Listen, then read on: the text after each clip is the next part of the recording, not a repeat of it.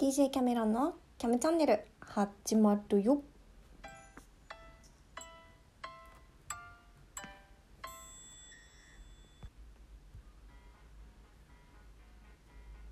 こんにちは DJ キャメロンです。えっと今日13回目の配信やっていきます。昨日ですねあのちょっとダイエット宣言をさせていただきまして頑張って体重が増えないようにしていきたいなっていうふうに思います。でえっ、と今日ねちゃんと宣言通り食事管理してるよ。あの朝ごはんお昼ご飯も言った通りちょっとまだ前回の配信で伝えた通りの内容にしてでおやつを食べませんでした。旦那さんがあのいつも夜ねコーヒーあのデデカフェなんですけど出してくれてそれとついでにねあのちっちゃいチョコレートを置いてくれるんですけどそれねちょっと好意をねあいいですっていうのもなんなので旦那さんが見てない間にそっと冷蔵庫に戻すっていう目の前に出されても食べなかったんです。私ちょっと褒めてほしい。ハートを押してください。あネギでもネギをしてください。はい。でえっ、と今日のテーマが目標達成のための新しいルーティンっていう風にしてるんですけどまあねあのこのダイエットをしっかりやっていきたいぞっていうのに加えて一つ今考えてるのが日記をつけようかなと考えてます。日記ね私続いたことないんですよ。3日本当に3日坊主とかで終わったりとかあとはあのプライベート用の手帳とか、ね、新しい年が始まったりするとなんか書店とかにめちゃくちゃ並ぶじゃないですか。もうその時なんかすごいキラキラして見えてわあ私手帳書こうみたいな感じで買うんですけど結果書かないですね。やめちゃう。っていうような性格での熱しやすく冷めやすいんですけど、まあ、なんで日記を書こうかなって思ったのがの今、まあ、3000 3000休暇？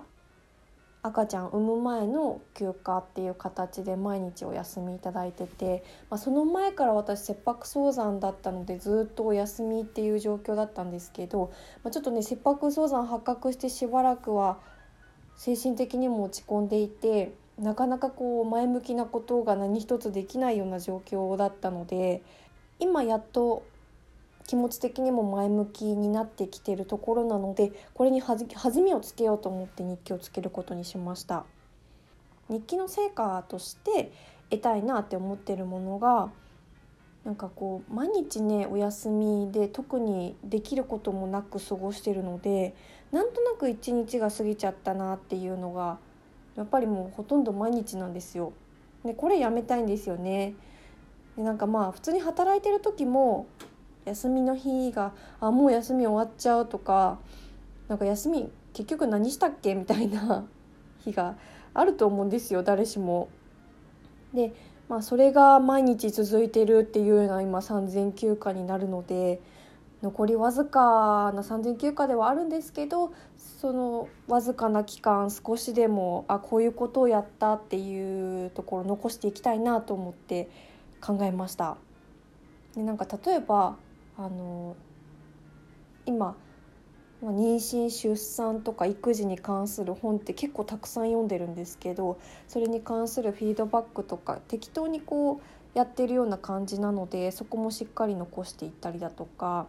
何よりちょっとこの日記はね続けたいなと思ってるのでその続けるためにどうしようかなっていうふうに考えたんですけどなんかねそうほぼほぼ日手帳っていうのが調べると結構人気だそうなんですね。でなんかインスタとかで見たらめっちゃめちゃみんな可愛くキラキラしててなんか写真貼ったり絵描いたりとかしてるんですけど私全然そういうセンスないんですよ。もう飾り付けとかもできないから、まあ、とりあえずあのほぼ日手帳は置いといて結構するんですよね値段も。1,000円とかするのでちゃんと今持ってる無印のですねあの安い手帳というかまあノートか小さめのノートに毎日書けるようになったらほぼ日手帳を買おうかなっていうふうに考えてます。でもさとりあえずシンプルに白黒だけでもう書き殴るみたいな感じでやっていこうかなと思うんですけど、ね、なんかそのそれにあたって日記のすすめっていう本があってそれを読んだんですけど、まあ、それにこう継続の仕方だとか日記による効果だとかっていうのを学んだのでで継続の仕方ですねとりあえず1行書きましょうみたいなところからなんですよ。まあ、それもいいなと思ったんですけどせっかく時間あるので1行とは言わずできればね1ページ書いていきたいなと思います。であの日記ってダラダラダラダラ書くのちょっと大変だと思うので各項目を決めていて、えーと、まず1番に、えー、もうあったことをそのまま簡単に事実だけ書いていく。2番目が今日あったいいことを書いていく。なんか例えばもう本当に簡単に「今日も日記書けたわ」とか「ラジオトーク撮ったわ」とか時間をうまく使えたっていう風なところを書いていってで、まあ、それは自分を褒めることでどんどん思考が前向きになるっていう効果があるそうです。で、えー、と3番目に今日やるべきことやりたいこともうなんか今あの飲水量とかをしっかり測ってるんですけどお水をしっかり飲むとかのお金のことをしっかり見直すとかこの本を読むみたいなのを書いていきます。で、えー、ともう一つ4番目がここはちょっと私のオリジナルなんですけど、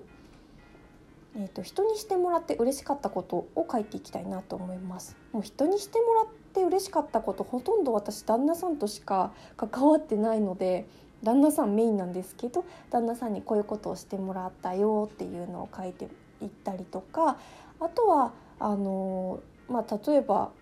自分の両親にこういうことをしてもらったとか友人にとか会社の人にっていう風なのがあったらそれも残していってでそれはちょっと何かしらの形でお返ししたいなっていうこう気持ちがあるのでそこはちょっと強調していくとかですねあのお返しをしたいところは強調していくみたいな感じで振り返った時にあこういうことをしてもらってるんだな感謝しないとなっていう風になっていけるようにします。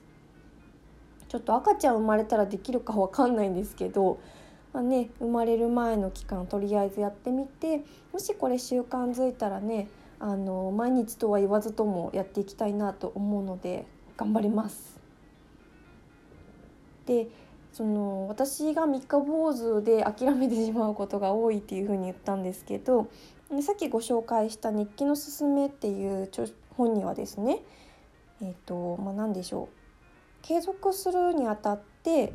毎日連続何日更新何日かけたぞっていうとこで評価しないで家庭を評価していくっていう風に書いてあったんですよ。だから例えばじゃあ三日坊主で終わりました三日坊主で終わって4日目やれなかったってなるともうなんかもういいややめちゃえっていう風になってしまうのが三日坊主のあの心理みたいなんですけど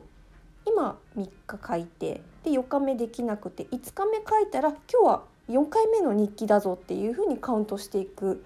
っていう風なやり方でやっていくとの積み重ねっていう数字がどんどん上がっていくっていうところにまあ何でしょうね。